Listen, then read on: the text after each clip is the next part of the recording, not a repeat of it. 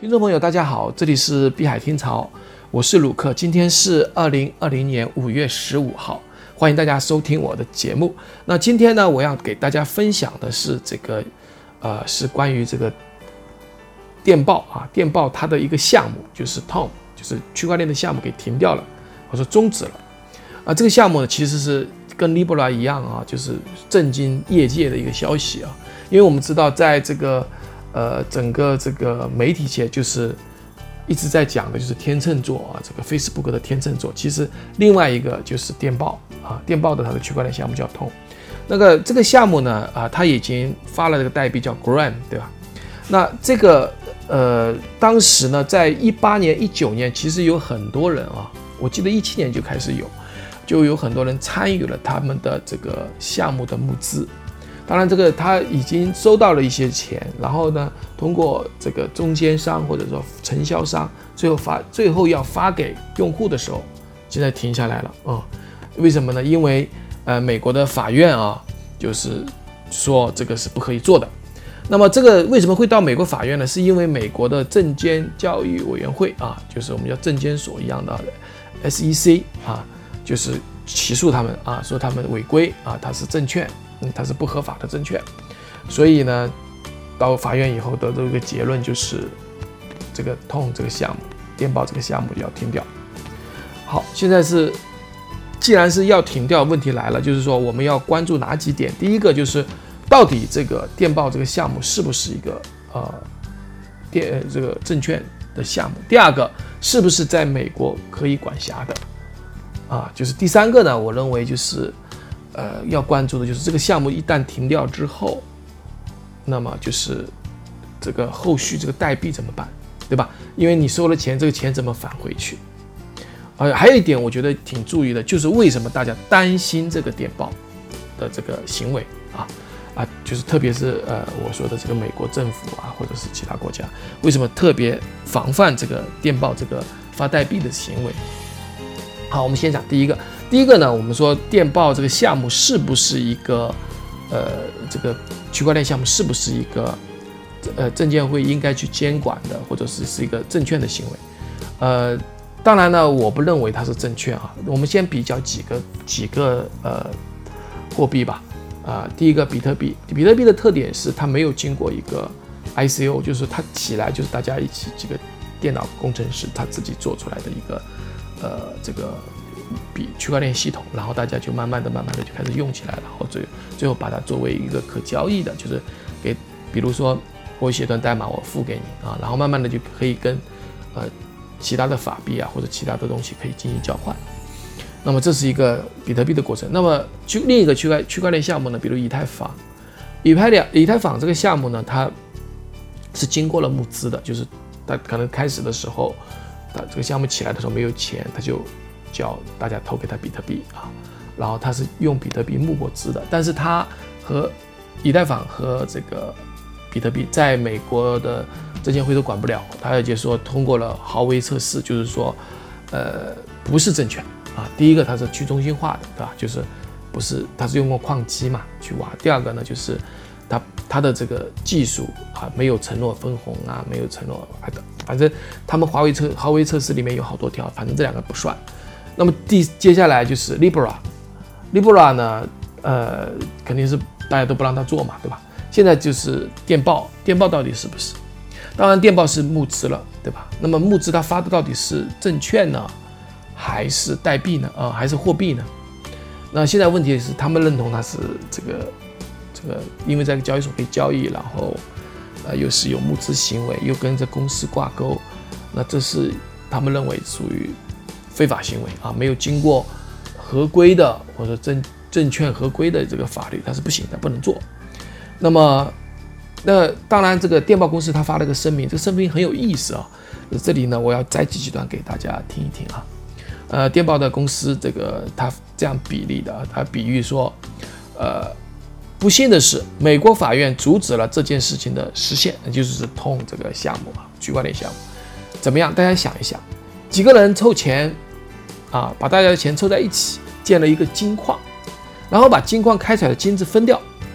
现在法官来了，说这个这个金矿啊，这个对这个金矿的建造者说，许多人投资的金矿是因为他们想赚钱，他们把金子想留给自，不是想把金子留给自己，而是想把金子卖给去，卖给别人，因此他们不允许有金子。什么意思呢？就是啊，他这个反讽这个美国的这个法院啊。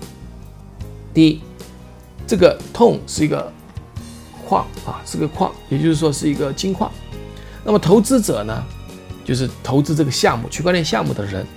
那么出产出的是什么呢？是 grain，就是金子，对不对？那么现在法官裁定就是说，哎，借这个刚才这个理由，哎，不允许人们像买卖比特币一样去买卖这个 grain 代币啊啊，这个我我们知道这个电报的这个项目，区块链项目叫 Tom，那个代币叫 grain，不允许大家买卖。那大家拿了买挖了金子不能买卖。这是很奇怪的一件事情啊，他就这样举例啊。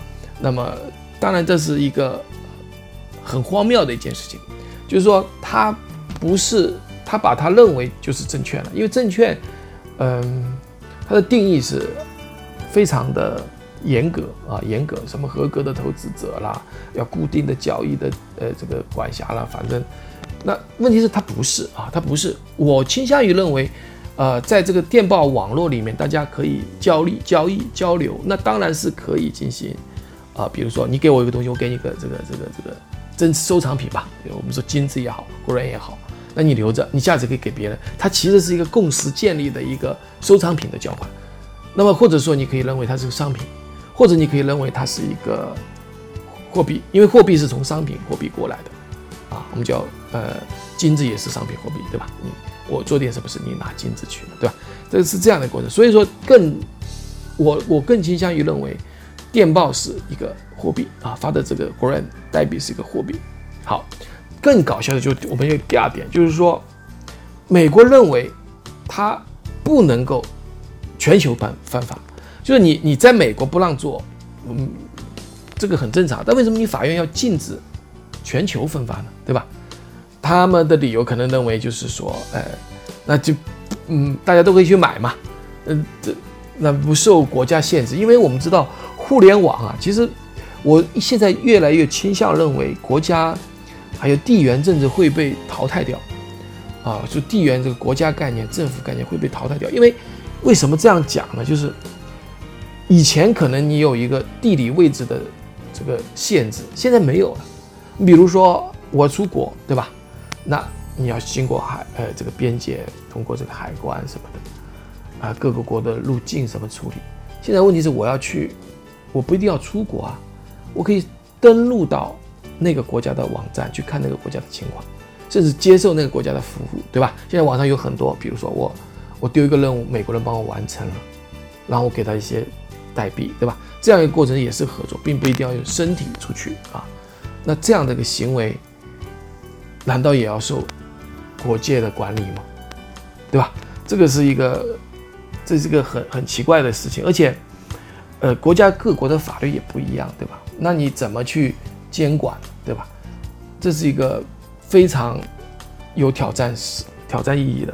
但我倾向于将来的人民呢，就是这将来的人民可能是用这个所谓的电子公民，就是说，可能是在注册，我愿意接受哪个。呃，哪个地区的，或者是哪个电子公民啊，不一定是地区的。那我服从那个地区的规则，啊，那个相当是一段代码吧，一个一段规则。那我不管在上面做交易也好，呃，嗯，赚钱也好，做产品也好，我符合这个社区的规则，这个电子社区，因为我注册了嘛，然后我就符合这个规则。其实现在已经有，而且包括我们说的生产和交易，我觉将来可能是这样。那么当然，这个过程可能需要保险公司各方面的就一起一起来，大家去想办法。那这个话扯远了，我就是说，其实这里面有一个问题，就是说，如果你的权利跨过了这个边界的话，这是很可怕的啊。就是美国的权利，你怎么可以？美国的法官会禁止通通的用户是四亿多人，是全球的用户啊。我们知道大家有没有用过电报？我们不知道，因为电报呢，它是加密的非常的好。是点对点加密，现在现在这个微信也好，这个 Facebook 好，它是有审查的，但是它是没有审查的，所以大家都喜欢用。如果某一天啊，就是开放的话，我相信电报可能是，呃，大家最最受欢迎、最会用的这个这个软软体了。那么他在这个声明里面又说了，他说他又又在嘲讽这个美国的这个法官，他说美国他说美国法官在这件事情上如果是对的，那么美国如果之外的人民可以选投票选举他们自己的总统和议会，但是在金融和技术方面，我们必须依赖美国啊的，比如说美元，比如说是金融体系的控制。啊，它美元因为主宰世界嘛，它可以关掉任何一家的银行和银行账户，它可以对苹果和谷歌进行控制，让从应用商店和谷歌中删除一些应用程序啊。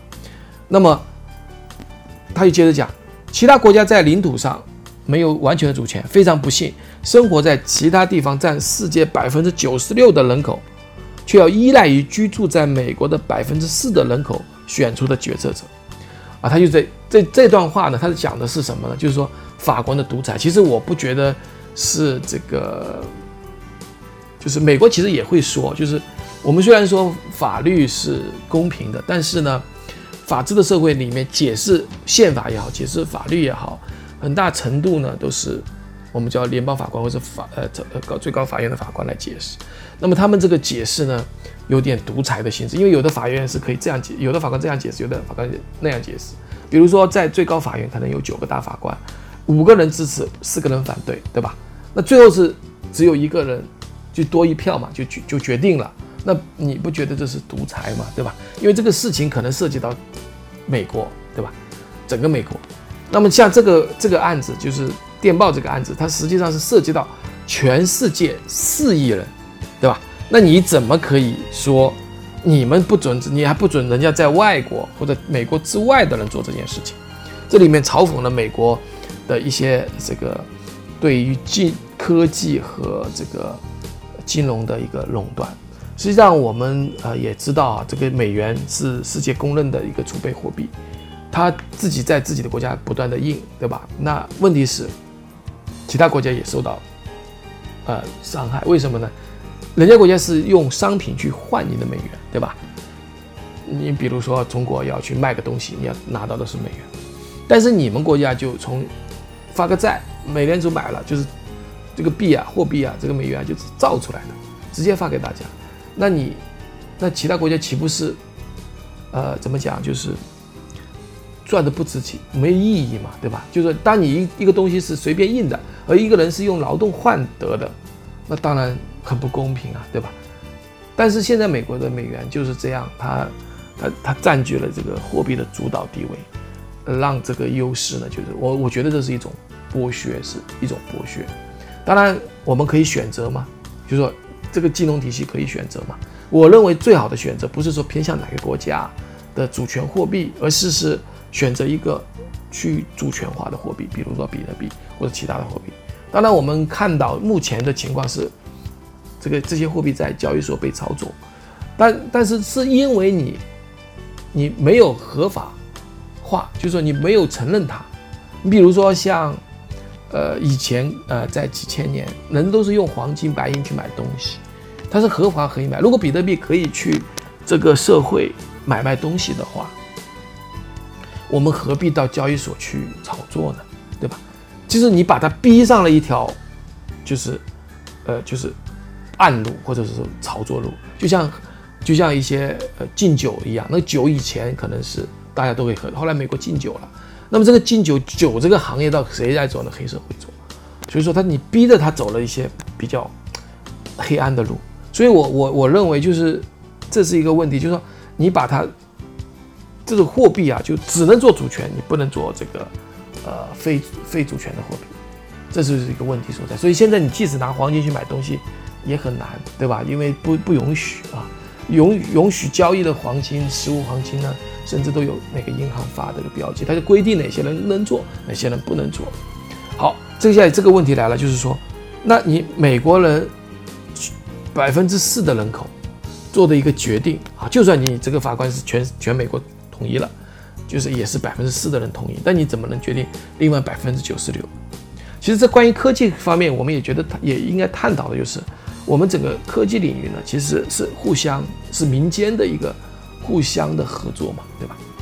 呃，当然有有关有军用的，有政府用，但是多数啊就是民民民间在用啊，不管是公司是私企还是怎么样的合作。但是如果你政府设置一个门槛，说这个技术不能够出口，啊，这就是等于是禁止了人的财产权。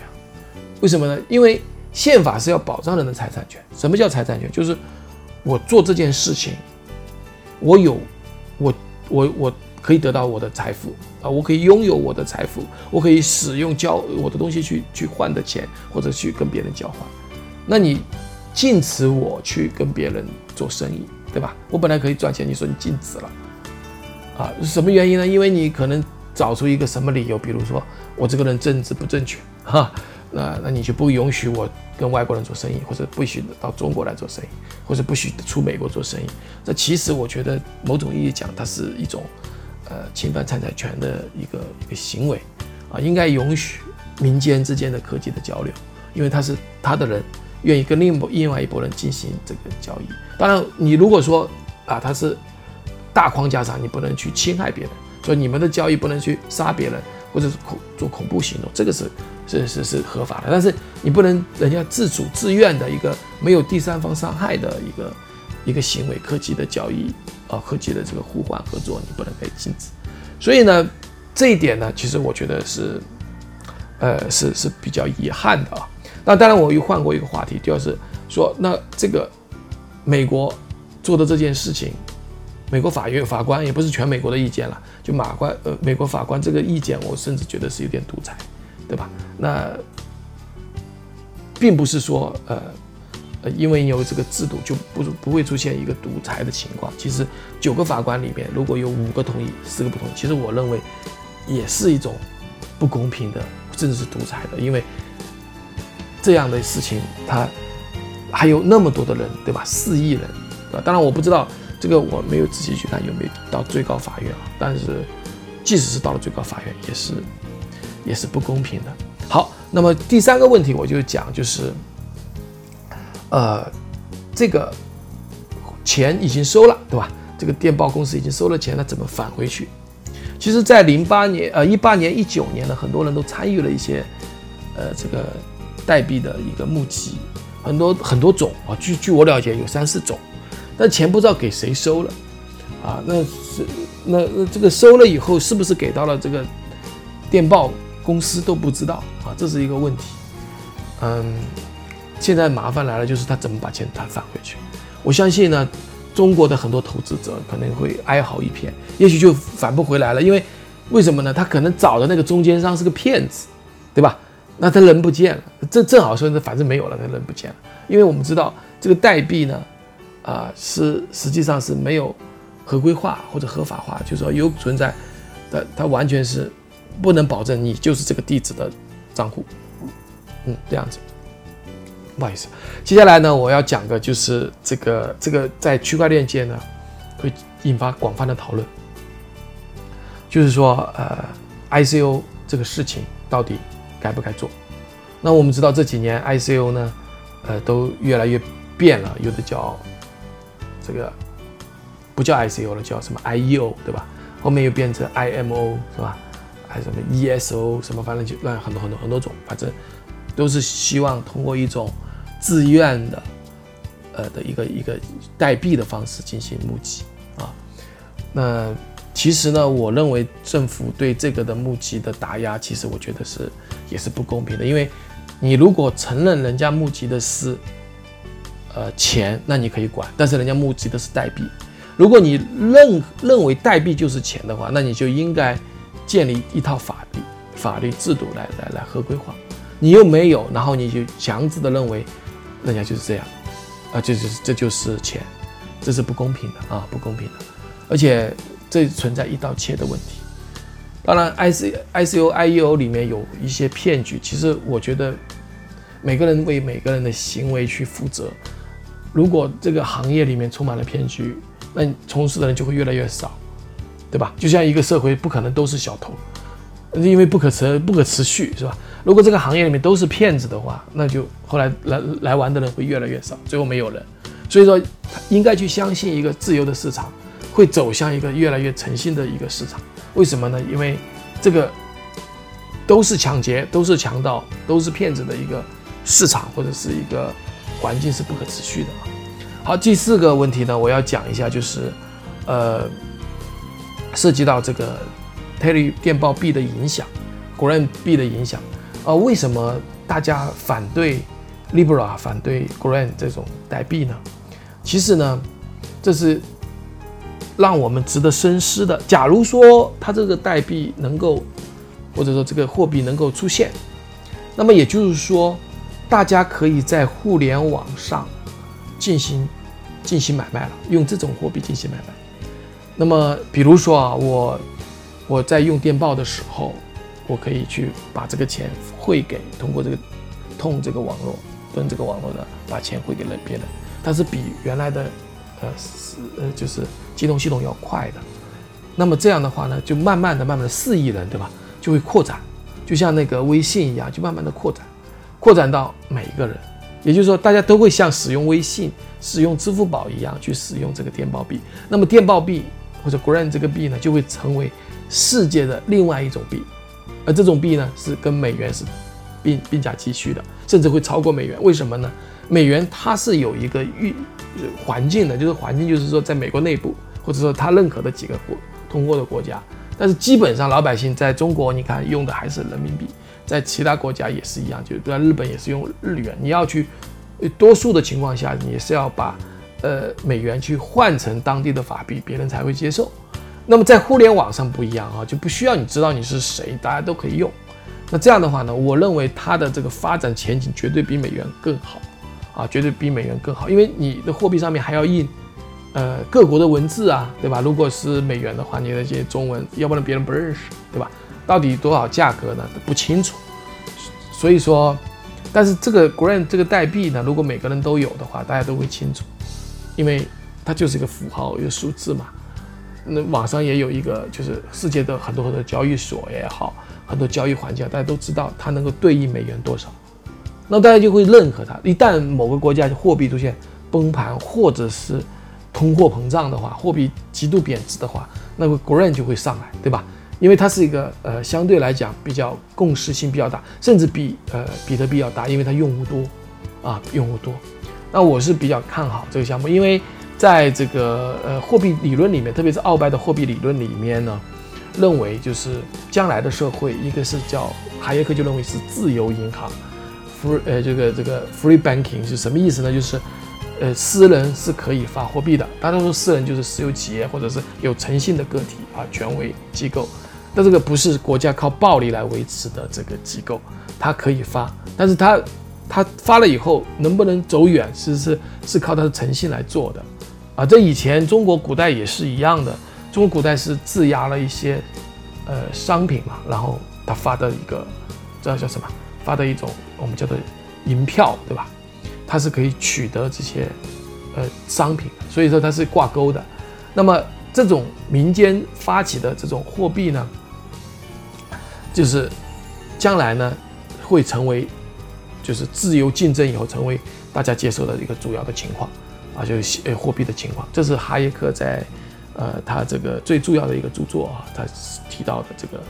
呃，货币的非国家化啊，这一本书里面说到的。那我我认为呢，这是一个就是一个趋势啊。这个趋势，但有一点需要各国的政府呢促进它才能够呃走下去。因为现在政府禁止它去交易商其他的商品，只能交易呃法币，那么它就是通用性很差。那么甚至对法币的接口都给拦死了。因为什么呢？因为它把这个银行口给关掉。所以我们看到有很多，比如说 USDT 啊，稳定币的出现，啊，当然现在的稳定币 USDT 已经大家默认了，它就是跟美元的关系是一比一啊，或者是一比一左右吧。那这样的话呢，就是人家使用比特币的这个这个，或者使用这种呃加密货币的买商品的可能性越来越小，倾向于用稳定币去做啊。那稳定币这一端呢，又是挂钩的。